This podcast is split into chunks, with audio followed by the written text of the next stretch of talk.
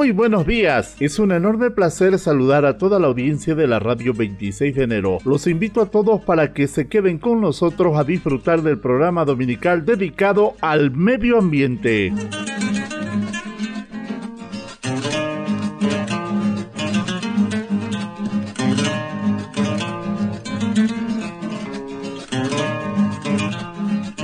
Este programa corresponde al convenio firmado entre la Agencia de Cooperación Internacional del Japón JICA y contraparte del Gobierno Autónomo Municipal de Vallerande sobre el proyecto Empoderamiento Comunitario para el Manejo de Residuos Sólidos en la ciudad de Vallerande, bajo el Partnership Program de JICA, el mismo que cuenta con el auspicio del Sistema de Radio y Televisión 26 de enero, siempre comprometidos con la conservación del medio ambiente.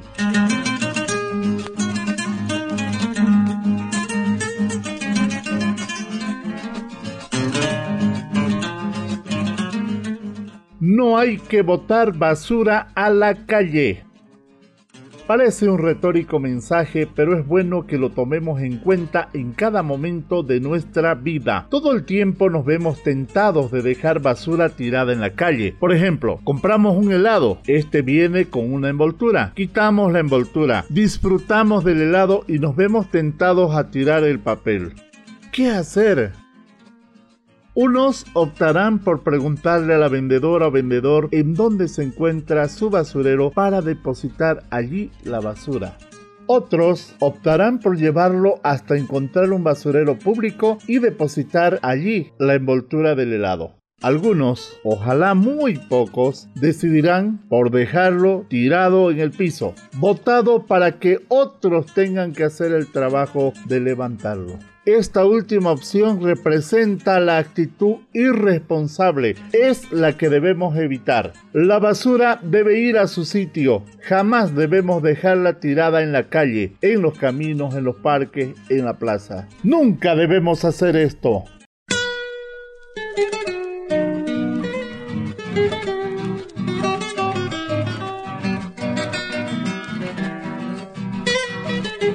Les presento el primer sector del programa que corresponde a la participación del Gobierno Autónomo Municipal de Vallerande con importantes mensajes e información de las gestiones que realiza a favor de la población de nuestro municipio. Hoy se hablará de la Ley 755 del 28 de octubre de 2015. La Ley 755 es la Ley de Gestión Integral de Residuos Sólidos. Esta ley tiene por objeto establecer la política general y el régimen jurídico de la gestión integral de residuos en el Estado plurinacional de Bolivia, priorizando la prevención para la reducción de la generación de residuos, su aprovechamiento y disposición final sanitaria y ambientalmente segura, en el marco de los derechos de la madre tierra, así como el derecho a la salud y a vivir en un ambiente sano y equilibrado. El gobierno autónomo municipal de Vallerande, a través del personal técnico que trabaja en materia de medio ambiente y de la gestión de los residuos sólidos, brindan una importante explicación sobre la aplicación de la ley en la jurisdicción municipal de Vallerande, primera sesión de la provincia. La ingeniera Jacqueline Vivancos Rojas, responsable de calidad ambiental del gobierno autónomo municipal de Vallerande, realiza una explicación sobre el contenido de la ley 755, con cuya explicación seremos capaces de entender mejor su contenido y las obligaciones que tenemos. Escuchemos. Buenos días a todos. En este programa vamos a hablar de la Ley 755 de Gestión Integral de Residuos Sólidos. Para eso vamos a hacer la presentación de la ley, ¿no? Donde nos dice que el 28 de octubre de 2015 el presidente Evo Morales Aima promulgó la Ley número 755 de Gestión Integral de Residuos Sólidos. Un hecho histórico para el país, pues por primera vez Bolivia cuenta con una norma específica para el manejo y tratamiento adecuado de la basura, velando por el cuidado de la madre tierra y por la salud de todos los bolivianos. Si bien esta ley es muy amplia, este, nosotros nos vamos a enmarcar en realidad en lo que es la responsabilidad de cada persona como también del municipio. Para eso vamos a decir sección 3, responsabilidad extendida del productor, donde nos dice la responsabilidad extendida del productor corresponde a un régimen especial de gestión integral de residuos sólidos, conforme lo cual los productores y distribuidores son responsables de la gestión integral de sus productos hasta la fase de postconsumo cuando estos se convierten en residuos. En esta ley nos dice cuáles son las responsabilidades del nivel central del Estado, cuáles son las responsabilidades de los gobiernos autónomos departamentales y también cuáles son las responsabilidades de los gobiernos autónomos municipales. Dentro de los puntos más importantes se encuentra el inciso A que nos dice reglamentar y ejecutar jurisdicción las responsabilidades asignadas en la presente ley, incluir la gestión integral de los residuos en la planificación de desarrollo municipal, elaborar proyectos para la implementación de la gestión integral de residuos, implementar y ejecutar proyectos de gestión integral de residuos sólidos. Estos son uno de los puntos más importantes que nosotros vamos a tocar en este momento, ¿ya? Para tal motivo vamos a dar inicio a lo que serían las sanciones que nosotros vamos a recibir en caso de no cumplir con lo que nos está dictando la ley en estos puntos. Y dice, artículo 47, ampliación de infracciones. Los niveles de gobierno considerarán las infracciones dispuestas en los artículos precedentes de forma enunciativa y no limitativa, pudiendo ampliar las mismas en el marco de sus competencias. Ahora, ¿cuáles son las sanciones? Las infracciones leves o graves o gravísimas se sancionarán de forma directa, de acuerdo a la jurisdicción territorial, conforme a reglamentación que emita la entidad territorial autónoma, siendo una supletoria la ampliación de las escalas de sanciones establecidas en el siguiente artículo. Escala de sanciones, artículo 49. Respecto a las infracciones descritas en el presente capítulo, se establecen las siguientes sanciones. Infracciones leves, graves y gravísimas. ¿En qué consisten las infracciones leves? Una persona natural, si es que está infringiendo la ley, va a tener una multa de hasta medio salario mínimo nacional vigente. Las sanciones graves, de 2 a 5 salarios mínimos nacionales vigentes. Gravísima, de 6 a 10 salarios mínimos nacionales vigentes. Las sanciones señaladas en el presente parágrafo se aplicarán de manera proporcional al grado de responsabilidad de los infractores o al daño o amenaza ocasionada, así como la reincidencia. Es decir, si yo por primera vez, un ejemplo, voy y boto la basura y alguien me ve, me encuentra, me toma fotografías y me denuncia, bueno, pues eh, dependiendo de la cantidad de basura que yo he depositado, me van a cobrar hasta un medio mínimo salario o puede ser un salario, ¿ya? En caso de que yo esté como reincidente, va a ser más de un salario. Es como un ejemplo. La ley es clara, la gestión de residuos sólidos está hecha para cumplirse como todas, pero en el municipio de Valle tenemos lo que es una unidad de residuos sólidos y también de calidad de medio ambiente, por lo cual se está trabajando muy detalladamente en hacer cumplir toda la ley 755 de gestión integral de residuos sólidos.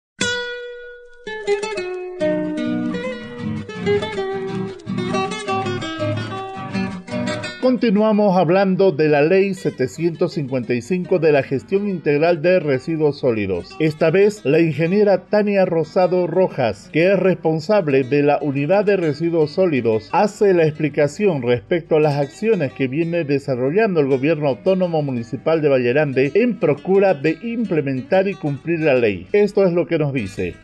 Bueno, en esta oportunidad yo voy a hablar de cómo en el municipio de Valle Grande, a través de la unidad de residuos sólidos, se lleva a cabo la implementación o el cumplimiento a la ley 755. Nosotros como municipio tenemos una serie de convenios interinstitucionales y proyectos que se ejecutan a través de organizaciones no gubernamentales que nos apoyan en el tema de elaboración de proyectos en cuestión de la gestión integral de los residuos. Teníamos una primera etapa de la gestión integral de los residuos donde ya se determinó, se estableció la clasificación de los residuos, establecieron los colores diferenciados de los diferentes contenedores que se manejan dentro del municipio. Existen estos contenedores en las diferentes unidades educativas para la clasificación de los residuos. Eh, existe también la clasificación diferenciada con las familias con las que trabajamos que eh, depositan sus residuos orgánicos y también a los cuales se les dota de una bolsita para que coloquen sus residuos que son reciclables. Ya estas familias están capacitadas y tenemos como objetivo trabajar y ampliar eh, el número y la cantidad de familias que participan en esta clasificación. En los mercados contamos con basureros y contenedores diferenciados de los colores que ya se han establecido dentro del municipio para que se puedan disponer estos residuos. También como municipio tenemos un convenio que se ha realizado con una organización llamada Prisa, donde se realiza el acopio. Tenemos minicentros en, ubicados estratégicamente en los diferentes puntos de nuestro municipio, en el área rural, donde se depositan eh, de manera temporal los envases de plaguicidas. Hay un programa donde se trabaja con jornadas de recolección y la empresa se encarga de la recolección del minicentro que es el donde se disponen todos los residuos que se han podido recolectar en las campañas y posteriormente son llevados a la ciudad de Santa Cruz donde reciben un tratamiento especial porque son residuos peligrosos, ¿no? En ese sentido existe la responsabilidad del municipio en cuanto al manejo de los residuos peligrosos y también este, siempre estamos trabajando y tratando de incorporar el tema de la clasificación de todos los residuos para poder estar enmarcados en lo que es la ley 755, ¿no? Eso sería un poco de lo que realizamos como municipio, el trabajo que estamos oh, desarrollando como unidad de residuos y más adelante en un próximo programa les vamos a seguir hablando ya y profundizándonos más en el tema de la ley 755, el cumplimiento que se realiza y este, las responsabilidades que tenemos como generadores de residuos, como municipio y como gobierno departamental también y el gobierno nacional. Muchas gracias. Muchas gracias al gobierno autónomo municipal de Vallerande por su importante participación en el programa de la fecha de hoy.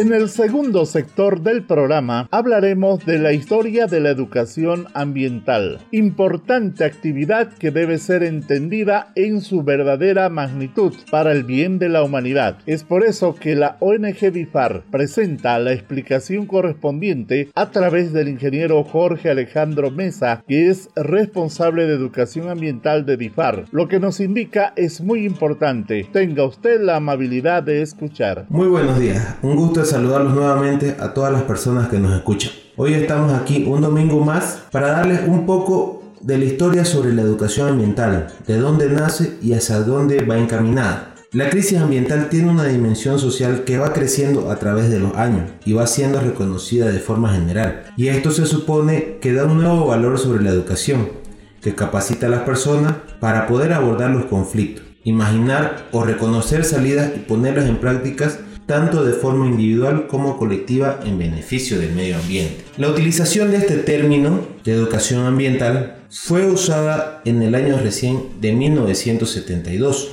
durante la Conferencia Internacional sobre el Medio Ambiente en Estocolmo. Desde esa fecha se le concedió la oportunidad para generar cambios mediante la adquisición de conocimientos, actitudes y valores que permitirían a los seres humanos y grupos colectivos enfrentar seriamente la crisis ambiental del mundo y con miras a alcanzar una mejor calidad de vida para actuales y futuras generaciones. En esta conferencia salen 26 principios fundamentales de educación ambiental y derecho por el cual está fundamentado esta conferencia son los siguientes, que están vigentes todavía en estos días y el cual están relacionados con nuestro vivir diario son, por ejemplo, disfrutar y proteger el medio ambiente, preservar los recursos naturales y usar responsablemente las fuentes de energía no renovables. Las políticas ambientales de todos los estados, al igual que la ciencia y la tecnología, deberían estar encaminados en favorecimiento al medio ambiente, la eliminación de armas nucleares y uno de los puntos más importantes sería la educación será una herramienta para sensibilizar a la ciudadanía en pro del medio ambiente. Como vemos, desde aquellos años de 1972 ya se pensaba en el medio ambiente. Entonces ya estábamos sufriendo una crisis ambiental profunda. En 1975, en Belgrado, Yugoslavia, se celebra otro congreso que se denomina la Carta de Belgrado. En esta se establecen metas y objetivos de educación ambiental, en cual estará enfocado toda la enseñanza. Siguen pasando los años y llegamos a 1987, el cual se realiza el Congreso Internacional de Educación y Formación sobre el Medio Ambiente en la ciudad de Moscú. En este congreso llega la primera definición sobre educación ambiental como tal, que nos dice, la educación ambiental es un proceso permanente en el cual los seres humanos y comunidades adquieren conciencia de su uso y aprenden los conocimientos, los valores, destreza, la experiencia y también la determinación que les capacite a actuar de manera individual o colectiva en la, en la resolución de los problemas ambientales presentes y futuro. Entonces, como vamos viendo, a través de los años se va mejorando todo el tema de educación ambiental. Se van adquiriendo mejores conceptos, mejores formas de cómo adoptar esta problemática y poder enseñar de mejor manera. Pasan los años, a finales de la década de los 80 se presenta el informe de Brundtland, elaborado por la ONU, la Organización de Naciones Unidas. En este informe se utiliza por primera vez el concepto de desarrollo sostenible, el cual se vuelve muy importante desde ese punto para aquí en adelante, en el cual se define este concepto como aquel que satisface las necesidades del presente pero sin llegar a, comprometer las necesidades de futuras generaciones. Eso llegamos a un concepto muy importante, que no es porque nosotros tengamos recursos en este momento, utilicemos y utilicemos y utilicemos sin tener ningún cuidado y sin pensar en las futuras generaciones. Desde aquí ya cambia el concepto sobre el cuidado de los recursos naturales y los recursos que tenemos en la actualidad, el cual tenemos que pensar, por ejemplo, en nuestros hijos, en nuestros nietos, y en todo lo que vengan a llegar en un futuro.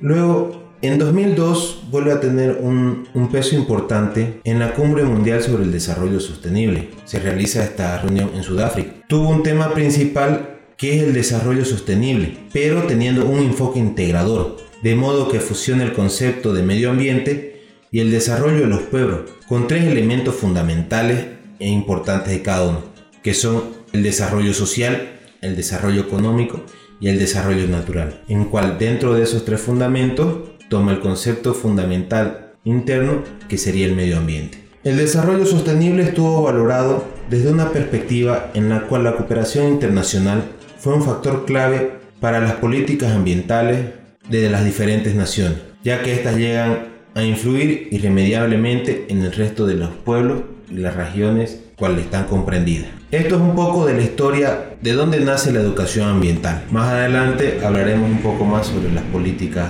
ambientales, en cuál están relacionadas nuestro país y cuáles son las más importantes. Y para terminar, no olvidemos, cuidar de la naturaleza es cuidar de nosotros mismos. Muchas gracias. Muchas gracias, ingeniero. Importante la explicación que hace. Muchísimas gracias.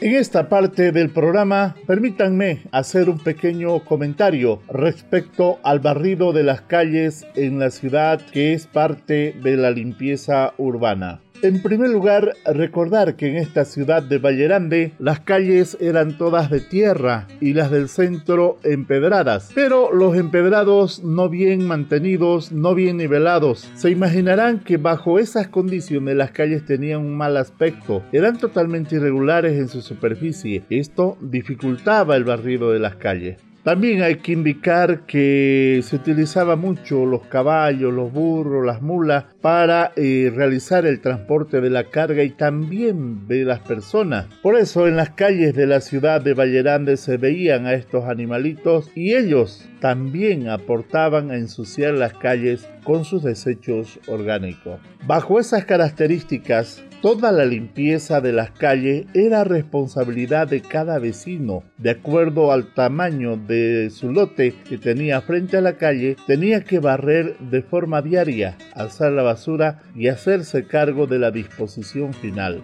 En aquellos tiempos la basura era orgánica en su mayoría, mucho más que ahora. Claro, estábamos en un tiempo diferente, no era todavía el tiempo en que reinaba el plástico. Es de valorar aquel esfuerzo vecinal, pero no era del todo eficiente, sobre todo en la disposición final de la basura, pues en cada zona de la pequeña ciudad se tenían basurales improvisados. No había camión recolector de la basura Recién a partir del año 1977 se empezó a usar una pequeña camioneta para recoger basura.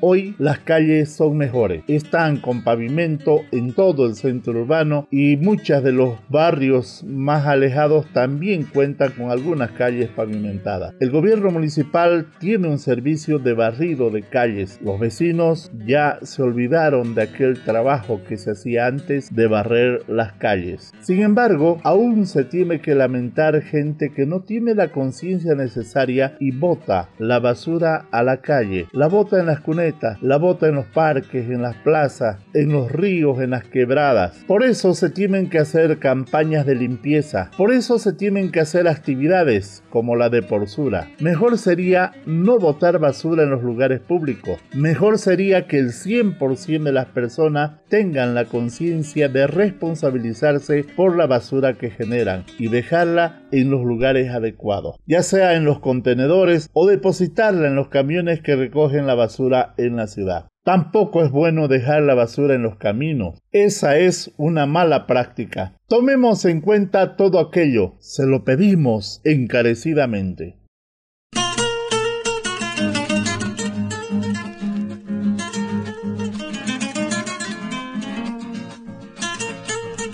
Música en el programa. Hay un tema que se titula Despacito. Sonó mucho hace algunos años fue un gran éxito. A ese tema le adaptaron la letra para crear conciencia sobre depositar la basura en el lugar adecuado. Les invito a escuchar esta adaptación, ojalá sirva para que cambiemos de mentalidad y hagamos lo correcto.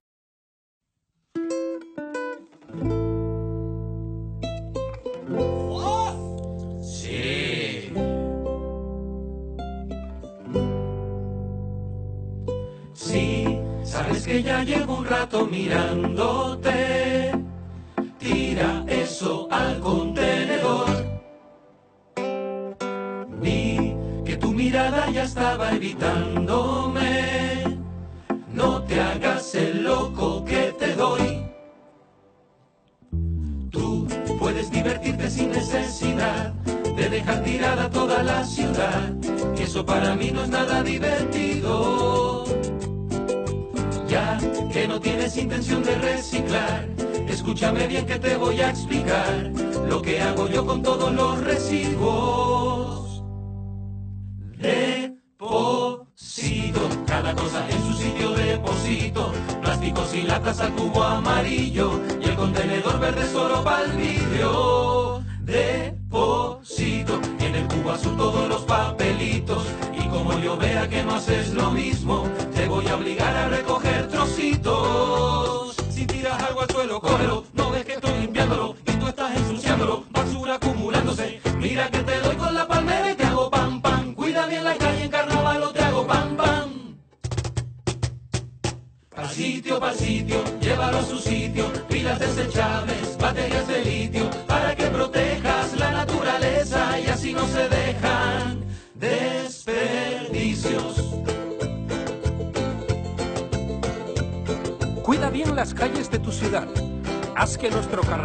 Tenga desperdicios.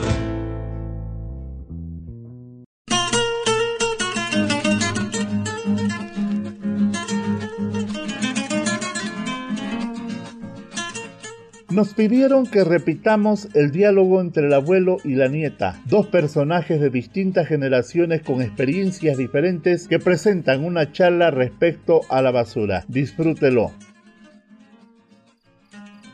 Abuelito, me voy a la de porsura. ¿Qué dice, hijita? ¿Que se va a la basura? No, abuelito, ¿cómo va a decir eso? Voy a la deporsura, deporsura. ¿Y qué es eso, hijita? Es una actividad que se realiza para recoger basura haciendo deporte. ¿Y de dónde sale la basura, hijita? Es la basura que se acumula en las calles, en las plazas y en los parques del barrio. Se organizan equipos y se sale a levantar la basura y los equipos que sacan más basura ganan premios. Ma vea, hijita. No sabía que se hacía eso. Se hace pues abuelito, es para limpiar el barrio y cuidar el medio ambiente. Está bien, hijita. Ojalá que gane premio. Ojalá que alce harta basura.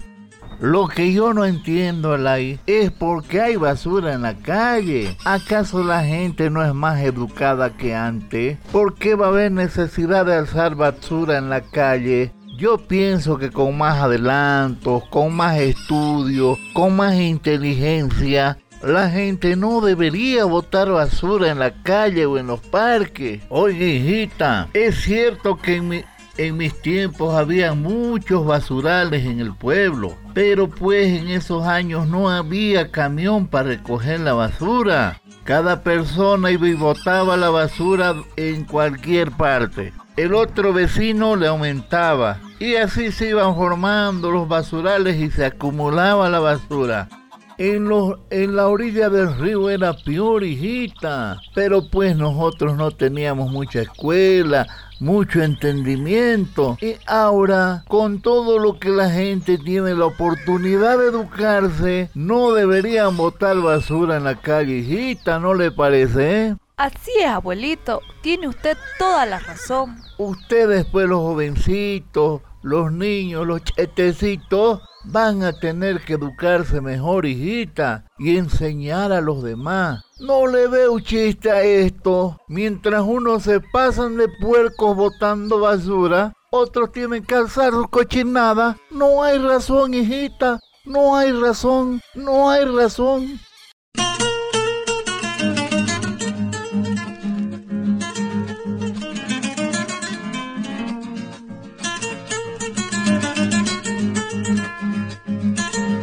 Por favor, reflexione sobre el mensaje que nos deja el diálogo que acabamos de escuchar y tome en cuenta, ciudad limpia no es la que mucho se asea, ciudad limpia es la que menos ensucia.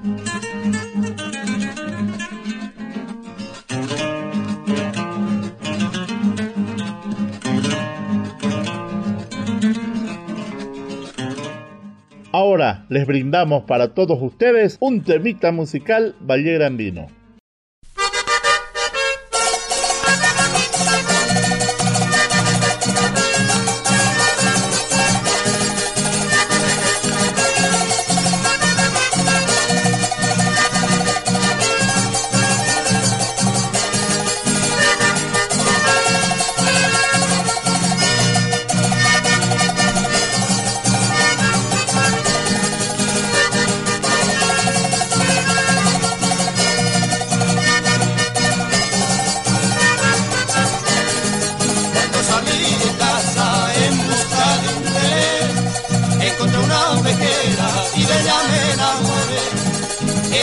cabellos rubios como los rayos del sol y unos ojitos negros como los del ruiseñor.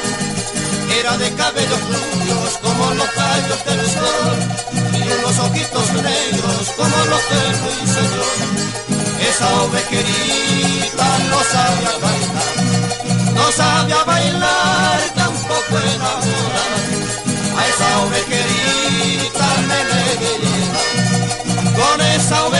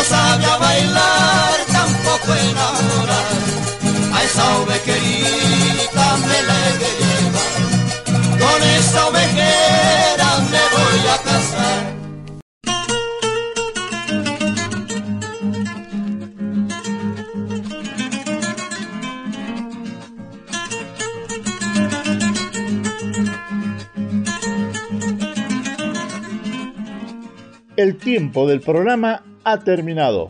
A nombre de la Agencia de Cooperación Japonesa JICA, de la ONG BIFAR y del Gobierno Autónomo Municipal de Vallerande, les agradecemos a todos por su amable sintonía. Les invitamos a escuchar el próximo sábado a las 7 de la mañana el programa El Pichanazo y el próximo domingo a las 7 y 30 un programa especial similar al presente. Muy feliz de haber estado junto a ustedes, me despido deseándoles un feliz domingo y una excelente semana. Muy buenos días.